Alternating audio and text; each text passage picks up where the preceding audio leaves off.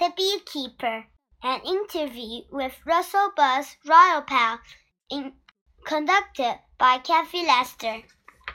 The work of a beekeeper. Interviewer, did you get the name Buzz because you keep bees? Buzz, no, my parents started calling me Buzz before I was born. Interviewer, how much work is involved in beekeeping? Buzz, there's a lot of work and it has to be done at the correct time.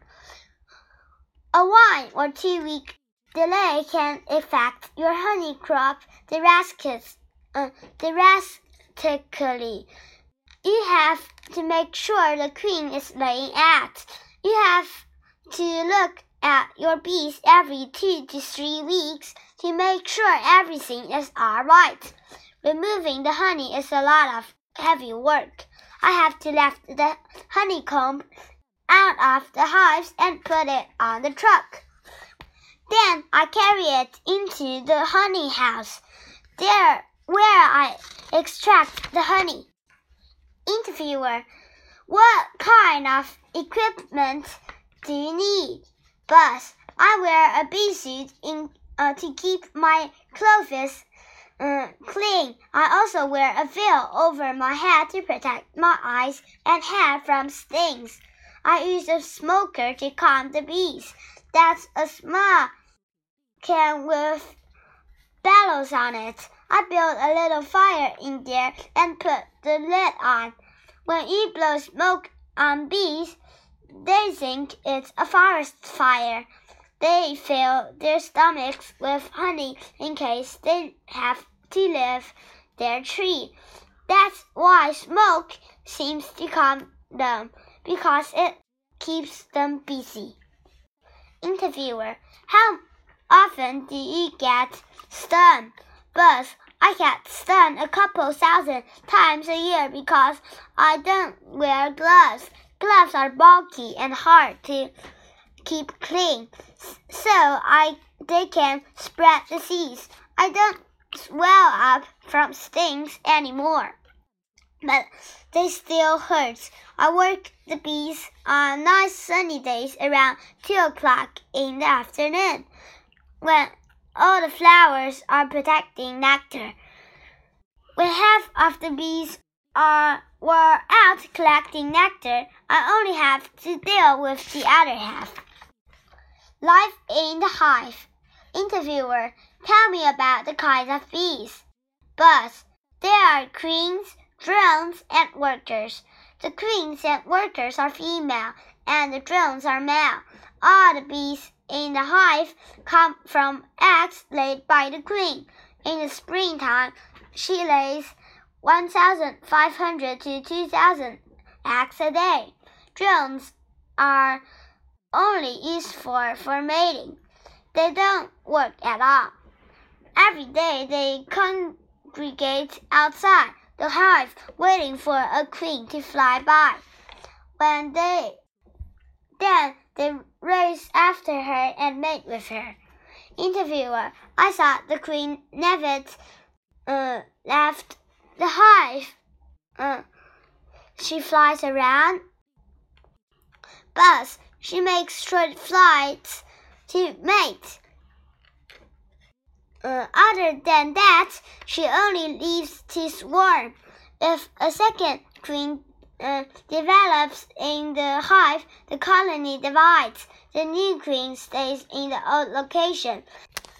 The old queen and half uh, half the bees find a new place to live. They fill their stomachs with two or three days' supply of honey. They find another place to build a honeycomb. Then they store the honey in this new comb and start laying eggs. Do you know? Bees make beeswax from glands on their bellies. They scrape thin sheets of wax off their bellies with their legs. Then they form they form the wax into the six-sided cells of the honeycomb.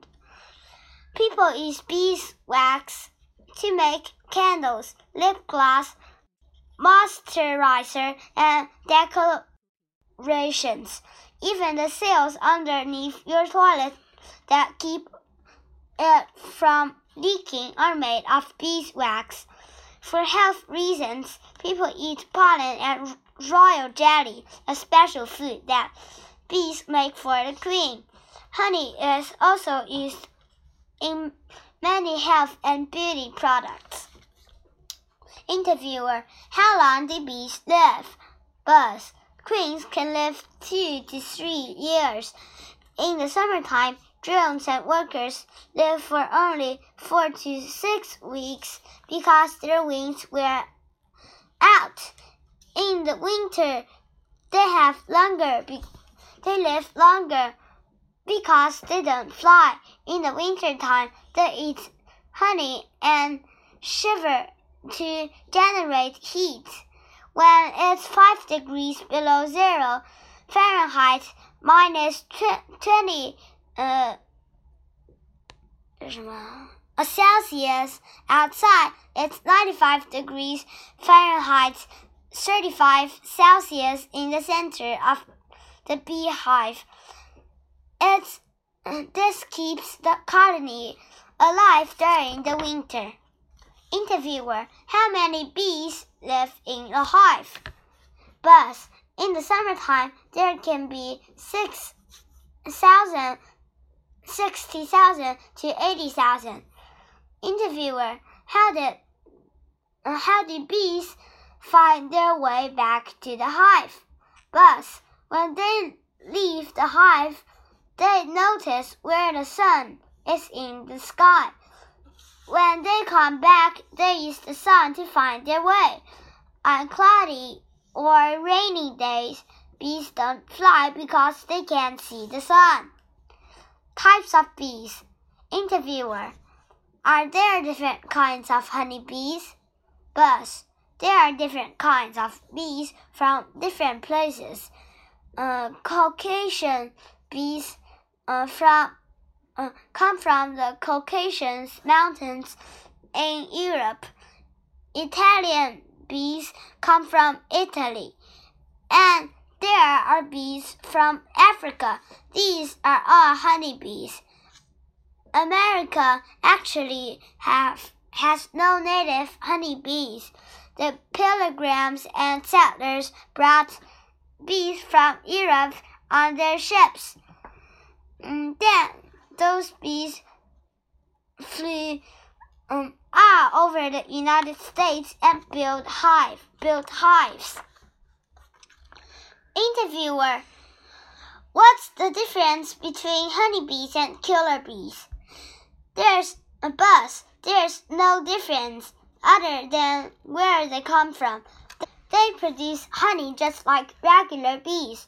A scientist from South America bred bees from Africa with South American bees. Um, but the Africanized bees uh, he created are easily filled up. Hundreds or thousands of bees will attack one animal or a person. The Africanized bees, which some people call killer bees, come into a beehive, get out the bees that live there, and take over.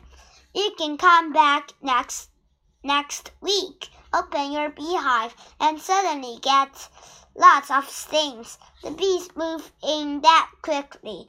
People have been try, trying to get rid of them for 30 years, but Africanized bees and honeybees do the same job. Do you know both queens and worker bees have stingers. A worker bee's stinger has a hook on the end. When a worker bee stings, the stinger pulls out some of its inside. This kills the bee, so a bee will only sting when its life or the hive is at risk. The queen bee has a smooth stinger, so she can sting over and over. Some people are allergic to bee stings. Their throats can swell up and cause breathing problems. People who are allergic to stings must carry a special medicine with them to stop, stop the re reaction mm, before it gets too bad. Making honey. Interviewer. The bees use pollen to make honey. Buzz. No, they make honey from nectar. The liquid they collect from flowers. The bee goes to the flower and eats the nectar, putting it into her honey stomach. She flies back to the beehive, spits the nectar out, and other bees store it in the comb. Then bees fan their wings to evaporate water from the nectar and make it thicker. But the biggest purpose of bees in this country is not to make honey. Their purpose is to pollinate crops like alfalfa, an important animal feed. The melons and al almonds in, inside every flower and anther produces pollen. This is a powder that contains the male cells of the plant. There is also a pistil, which produces seeds when pollen from another flower brushes on it. Uh, when a bee goes into a flower to get nectar, pollen from the anther rubs into onto the bee. When she goes to the next flower, the pollen rubs into onto the pistil. Different flowers have different flavors of nectar. Orange blossom honey tasted uh, different from apple blossom honey. People with orchards don't have time to keep bees, so they rent bees from me. I take my bees into their orchard at night and leave them for a week or two. After the flowers have fallen off the trees, I take the bees home. When I take my bees to an apple orchard, I get apple blossom honey. If I took them to an orange orchard, I get orange blossom honey. Interviewer, how much honey do you get from a bee from one beehive. Buzz between 16 and 315 pounds, 27 to uh, 159 kilograms of honey a year, depending on the location and how hard working the bees are. Bees are like people. Some people get up early and work but some lazy people don't get up until 2 o'clock in the afternoon. Interviewer How do you get the honey out of the comb? Buzz A wax cap seals the honeycomb. I have to cut off the capping and then put the frame into a machine that spins around. This makes the honey fly out of the cells. I give the comb back to the bees, and they fill it up again. After the honey comes out, I heat it to fin it. Then I filter out the wax and put the honey in jars. Do you know Honey never spoils. Bacteria, bacteria don't grow in it because it has too much acid. The acid is antibacterial. Uh, putting honey on a burn or a wood will help prevent infection and help the wood heal faster.